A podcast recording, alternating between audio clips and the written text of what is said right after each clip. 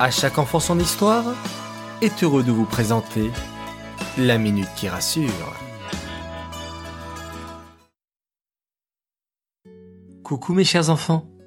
Aujourd'hui va être la journée du remerciement. On va remercier d'abord Hachem de tout ce qu'il nous offre chaque jour.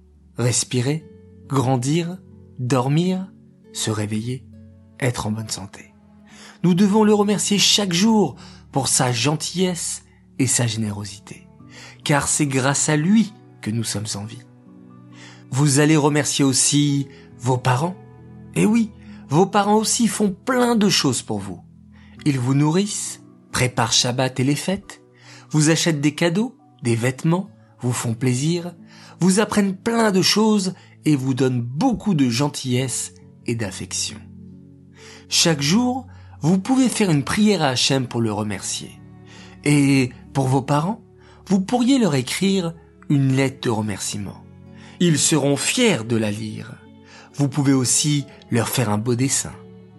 Une autre façon de leur dire merci, c'est aussi de rester sage, poli, respectueux, de les aider et d'être patient.